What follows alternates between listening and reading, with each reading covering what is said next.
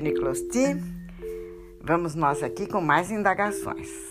Caminhos os mais diversos, pesquisas em todas as direções, ajuda de doutrinas, de colaboradores, de leituras, sempre no sentido e buscando uma resposta que, ao fim e ao cabo, não é uma resposta muito fácil. Como nos tornarmos pessoas melhores, até que não é tão difícil. Muitas doutrinas nos ajudam, muitos princípios filosóficos, muitos sábios nos ajudam a sermos pessoas melhores, conhecendo-nos mais e conhecendo melhor as leis universais. O fato, contudo, é que vivemos numa sociedade hoje cujo princípio organizador é o individualismo.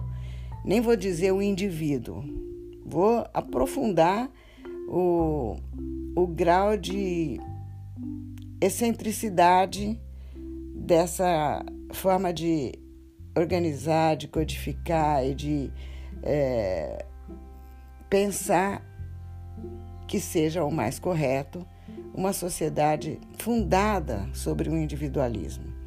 A palavra meritocracia, é, a palavra vencedores e perdedores, a ideia de que o nosso esforço pessoal nos garante melhores condições na sociedade. Essas ideias são próprias de um momento que se chama neoliberal, de um momento que é uma fase da sociedade ocidental, uma forma de se organizar que é fundada justamente nesse princípio organizador, o individualismo. Como se isso fosse é, um fato indiscutível. E a avó de vocês discute isso com muita frequência, internamente, nos meus debates interiores e perguntando para quem sabe. Né? Eu sei e, e, volto a enfatizar a importância de doutrinas, de leituras de sábios, de, é, da sabedoria do Conhece-te a ti mesmo de Sócrates, do Oriente, tudo que eu sempre digo para vocês, porque nos conhecendo melhor, conhecendo melhor as leis universais, como o cosmos funciona, a, a nossa tendência pode ser procurarmos sermos também pessoas melhores no grupo, né? na interação com o outro, capazes de ver o outro e nos vermos como parte de um todo. É, só que é muito arriscado, é o risco que nós corremos é de achar que, sendo melhores pessoas, cada um cuidando da sua própria reforma interior, do seu próprio aprimoramento pessoal, é, a junção de todas essas pessoas melhores trará uma sociedade melhor, o que não parece ser verdadeiro. É, a despeito de todos os esforços de tantas pessoas que querem crescer e evoluir, é, muitas e muitas pessoas são melhores a cada dia. Contudo, a sociedade em que vivem é organizada, é, é hierarquizada de forma diferente. E, e nesse caso, eu preciso sempre lembrar que pode ser necessário, mais do que a reforma pessoal e íntima, uma compreensão de papel e de ação no meio social, no grupo. Então, gostaria que vocês pensassem nisso, paralelamente a todas as.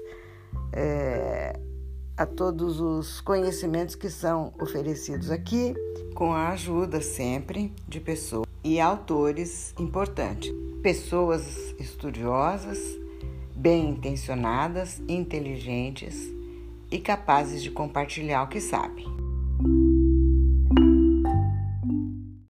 Eu penso que o que nós podemos, no momento, enquanto não conseguimos amadurecer como seres humanos o suficiente para organizar uma sociedade cujo princípio fundamental seja a solidariedade, enquanto não podemos viver como uma comunidade global, vamos pensando caminhos. E nesse pensar caminhos, hoje eu ofereço a vocês um depoimento, um ensinamento de alguém que, apesar de muito jovem, já é um sábio. E eu digo um sábio porque procurou um caminho é, pratica esse caminho, divulga esse caminho e nós podemos nos beneficiar muitíssimo ouvindo Luiz Fernando Ferracini. Ele mesmo vai se apresentar e falar do seu, da sua formação.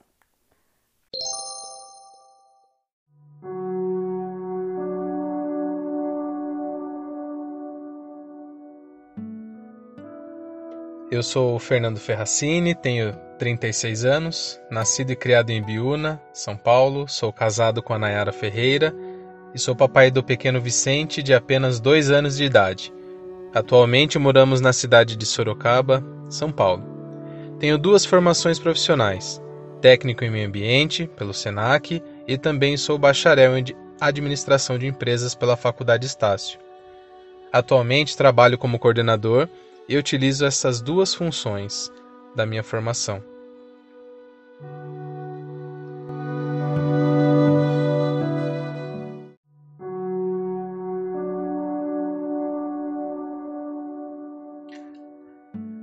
Sobre o budismo, aproximadamente no ano de 2005, eu fui apresentado ao budismo de Nichiren Daishonin por um grupo de amigos praticantes desta maravilhosa filosofia.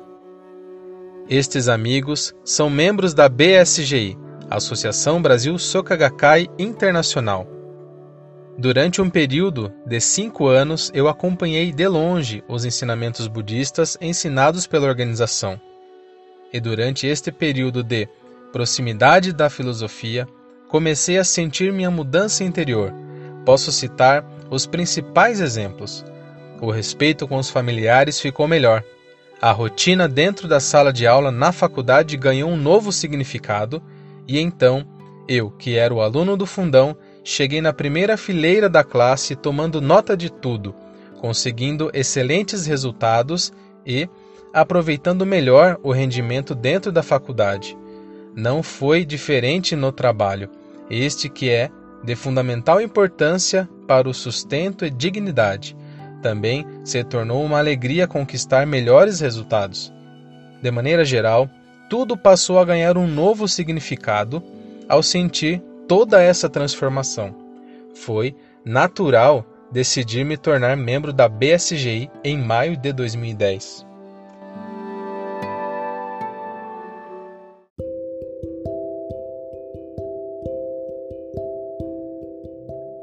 O Buda Nichiren Daishonin nasceu no Japão em 1222 e faleceu em 1282.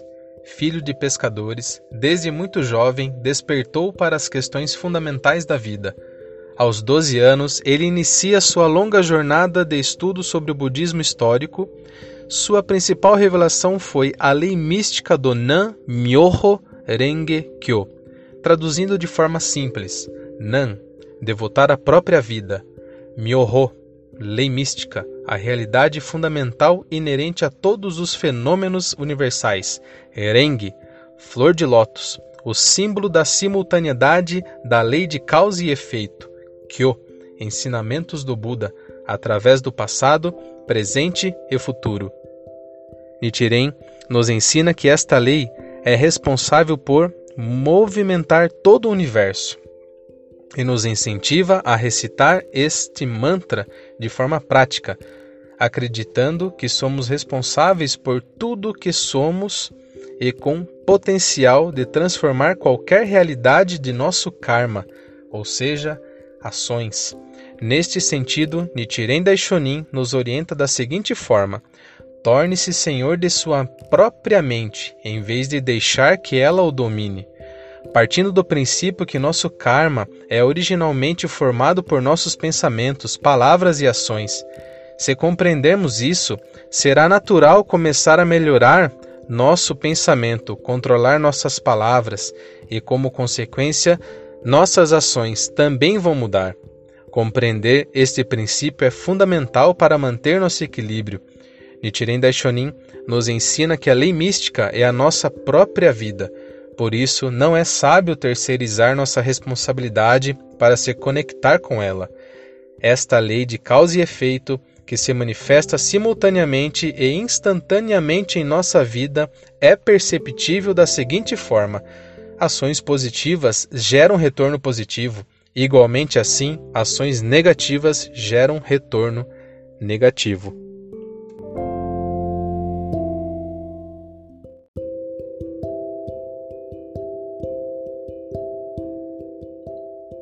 Para estender a compreensão sobre o equilíbrio, o budismo nos elucida que possuímos no âmago de nosso ser dez mundos, também conhecidos como dez estados de vida, e que estes se manifestam de forma mútua e instantânea durante toda a nossa existência, do estado mais baixo, representado pelo estado de inferno, seguindo para os estados de fome, animalidade, ira, tranquilidade, alegria, erudição, absorção, bodhisattva, até chegar ao mais elevado, representado pelo estado de Buda.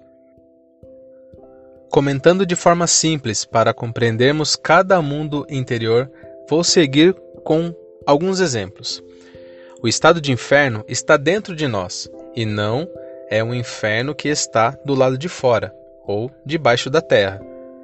Nesta manifestação, entendemos que o próprio fato de estar vivo traz sofrimento. É uma condição de dor, como se fôssemos envolvidos por chamas. O mundo dos famintos é representado por uma condição de insaciedade, um desejo incontrolável de aquisição a ponto de destruir qualquer coisa. Nesse estado de vida, a pessoa não consegue ter raciocínio para controlar seus desejos. O mundo da animalidade é onde agimos por impulso ou por instinto, sem conseguir entender o que é certo do que é errado. O estado de ira caracteriza-se pelo constante e desenfreado desejo de superar os outros. Uma pessoa nesse estado, quando defronta outra, a considera inferior, manifesta arrogância e menospreza o outro. No mundo tranquilo dos seres humanos, nós compreendemos o princípio de causa e efeito, conseguimos ter razão sobre o julgamento do bem e do mal e então conseguimos manter o autocontrole. Nessa condição, também podemos seguir uma tendência a se acomodar. O estado de alegria é compreendido pelo prazer de uma conquista momentânea, resultado de um esforço como por exemplo a compra de um carro novo ou uma casa, comer, beber e dormir, a fama e posição social, entre outros. Neste sentido, por se tratar de uma alegria passageira, não é possível considerar este estado como uma condição de verdadeira felicidade para a vida inteira. O estado de erudição. Nesta condição de vida, estamos abertos a ouvir e aprender os ensinamentos do Buda, e então começamos a compreender melhor os caminhos anteriores. No estado de absorção, despertamos para o nosso ser, conseguimos sabedoria e respeitável compreensão sobre algumas verdades independentemente dos ensinamentos budistas, e usamos essa condição principalmente para nosso próprio proveito. O estado de Bodhisattva é uma condição onde estamos sensíveis ao estado de Buda, mas ainda não agimos naturalmente. Porém, manifestamos ações altruístas, conseguimos atrair a negatividade e transmitir positividade para as outras pessoas. É um mundo de verdadeira compaixão e sentimento de salvar as pessoas do sofrimento.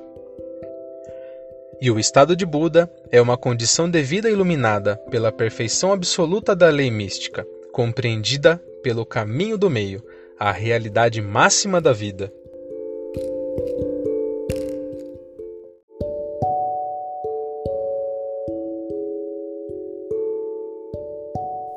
Com essas palavras extremamente inspiradoras, nós vamos interromper. É o relato e a apresentação do Luiz Fernando, prometendo que no próximo episódio teremos ainda mais conhecimento a respeito de todos esses saberes, de todo esse conhecimento profundo, né, que já está nos levando na direção do altruísmo, do amor, do equilíbrio, o caminho do meio.